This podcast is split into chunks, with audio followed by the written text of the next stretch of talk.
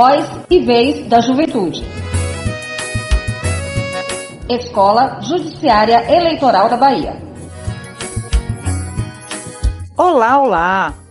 A Escola Judiciária Eleitoral do Tribunal Regional Eleitoral da Bahia, no âmbito dos projetos Eleitor do Futuro, Educação para a Cidadania e hashtag Partiu Mudar, Educação para a Cidadania Democrática no Ensino Médio, tem a satisfação de apresentar a atividade podcast Voz e Vez da Juventude. Neste 11 episódio, trataremos do tema Internet Segura. Todos nós, como internautas, temos um papel crucial no combate aos ataques de vírus e de hackers, pois estamos bem na linha entre o computador e a internet. Sendo assim, é nosso dever utilizar esse recurso de forma consciente e segura, tomando alguns cuidados para que a rede de computadores seja sempre nossa aliada. E para falar deste assunto, convidamos o advogado e consultor jurídico em direito digital, Diogo Guanabara. Diogo também é mestre em Direito Constitucional e Ambiental pela Faculdade de Direito da Universidade de Coimbra, em Portugal é professor nas disciplinas de Direito Constitucional e Direito Ambiental na UNEB, Universidade do Estado da Bahia, e na Faculdade Baiana de Direito e Gestão, além de ser coordenador do curso de pós-graduação em Direito Digital da Faculdade Baiana de Direito e Gestão. Então, com a palavra, Diogo Guanabara.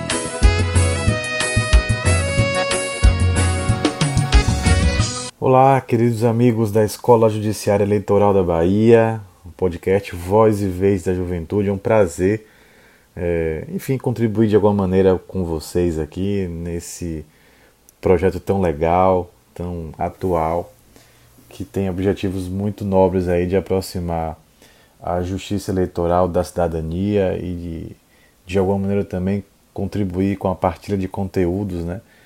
Que alimentam e fortalecem um processo cada vez mais democrático. Muito prazer, sou o Diogo Guanabara e a gente vai estar aqui conversando um pouco agora sobre internet segura. Esse é um tema que eu sou apaixonado, né? Na verdade, eu já há muito tempo já já discuto internet e desde que era adolescente me encantava com a internet.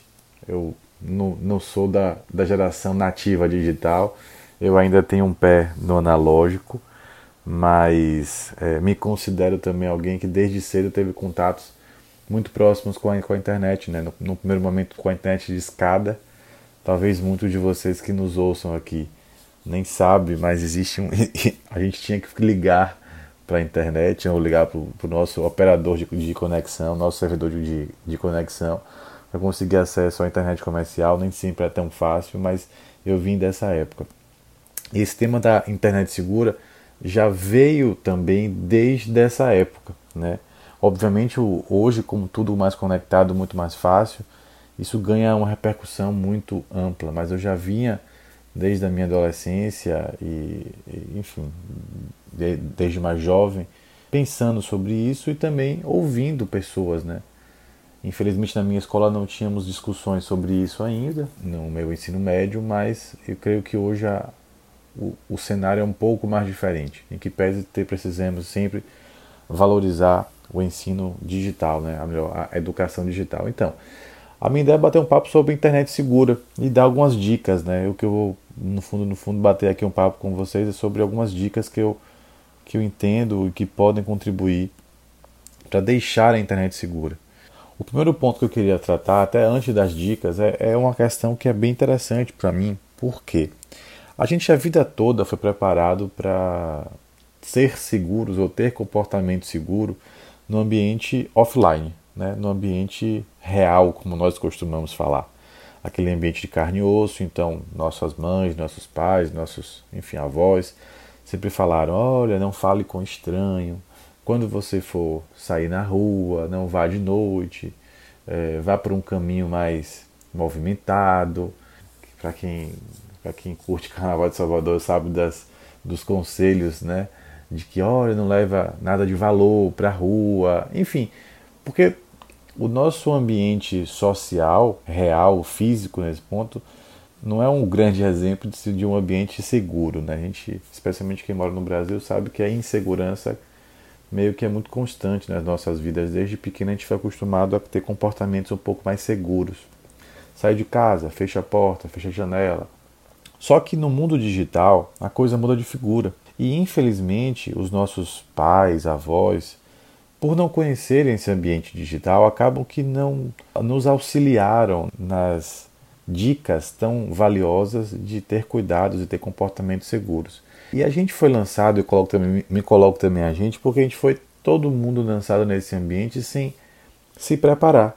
Né? A gente não, não teve uma tutoria, uma mentoria de dizer o que é certo, o que é errado, o que pode ou não pode fazer para a internet e para os nossos pais.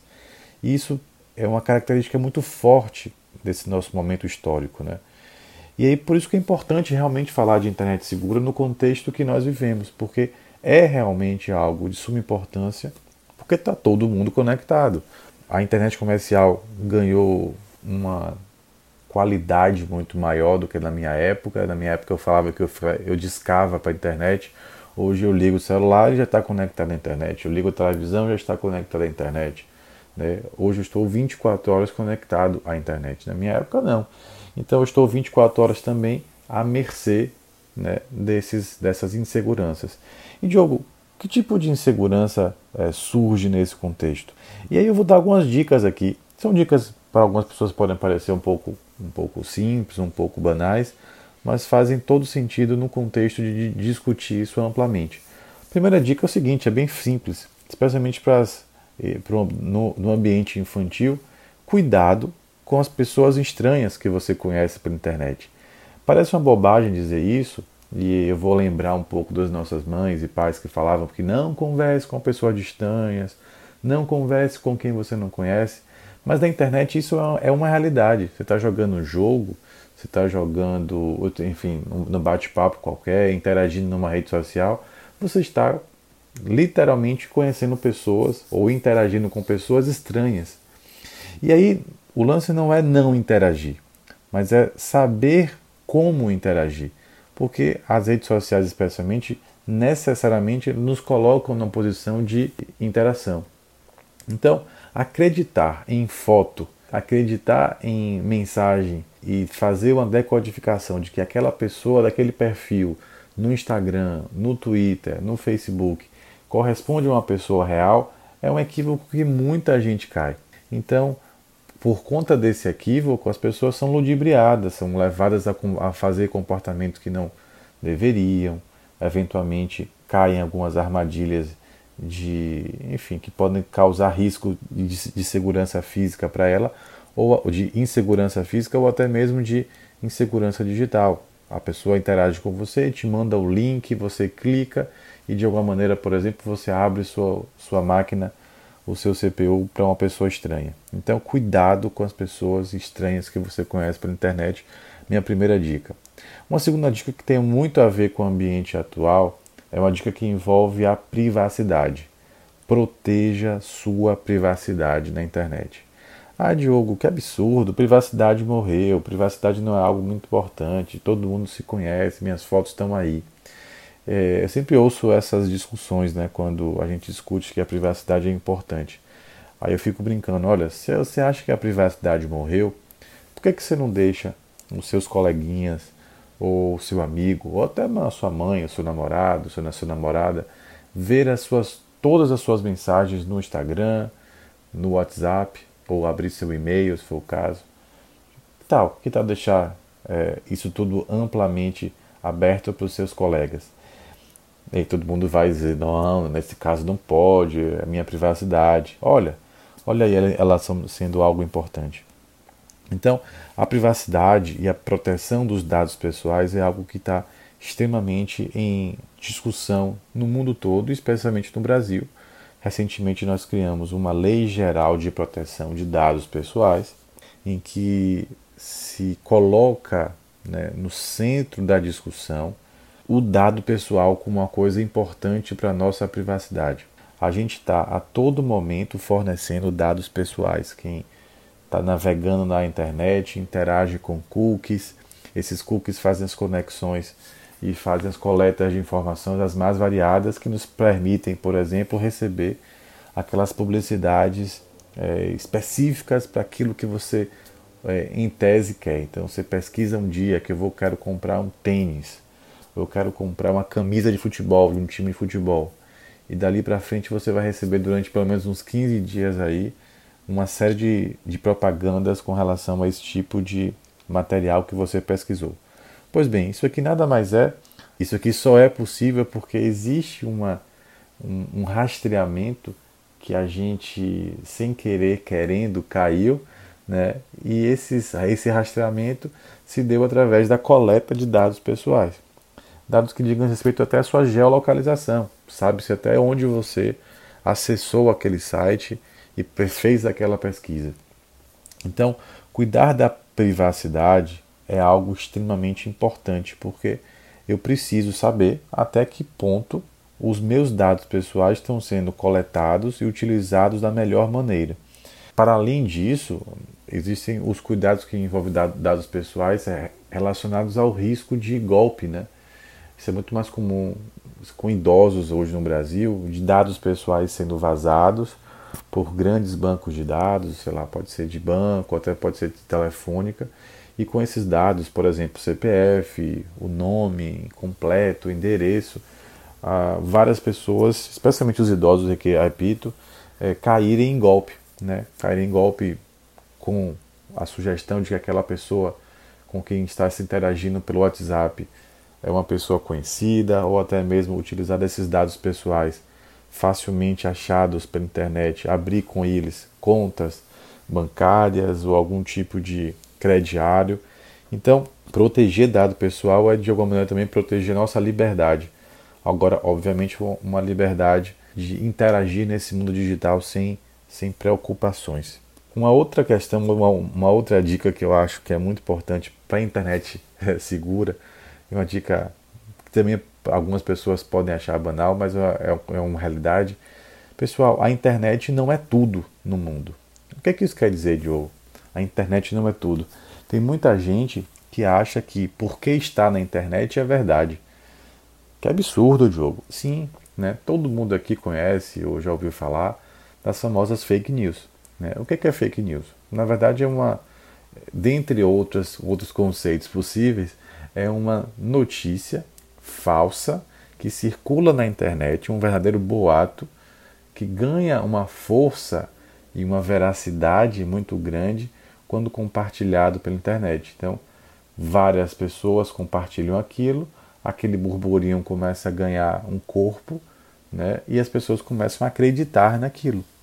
Então, vamos dizer que a urna eletrônica é fraudável, a urna eletrônica não é confiável e começa a inventar um monte de coisas que é absurdo, né? Porque todos nós sabemos, por exemplo, que no que se refere à urna eletrônica, ela não está conectada à internet. É, a urna eletrônica passa por testes regulares de, de confiabilidade dos dados que estão ali colocados. Existe um processo de auditoria, sim, dos votos que são colocados na urna. Então a gente acha que esses boatos, muita gente acha que esses boatos são, são verdades. E a gente cai, mais uma vez, no ambiente de insegurança da internet quando acredita que o que está na internet é verdade. Eu vou dizer o seguinte: o que está na internet pode ser verdade e pode ser mentira. Não existe essa máxima de que tudo na internet é verdade, porque tudo na internet é informação que tem uma fonte que precisa ser checada. Então, essas dicas aqui que eu, que eu trouxe aqui agora são dicas básicas para a gente, mas que podem é, ser de muita valia para a gente criar um ambiente cada vez mais seguro no mundo digital. Né? Não adianta eu querer usar a internet, querer usufruir dela, de todos os benefícios, não compreendê-la também como algo que pode trazer malefícios. Como tudo na vida, tem seu lado bom, tem seu lado ruim. Cabe a gente, nesse caso, escolher o caminho que é mais seguro, e esse caminho seguro exige com certeza a percepção de que alguns comportamentos mais cuidadosos também precisam ser levados em conta nesse momento, tá bom? Eu fico muito agradecido pela oportunidade de bater um papo com vocês, Fico sempre à disposição, contem comigo, um sucesso. Desejo vida longa ao podcast, cada vez mais crescendo em downloads, em, em bate-papos. E, enfim, mais uma vez, muito obrigado e um grande abraço. Tchau, tchau.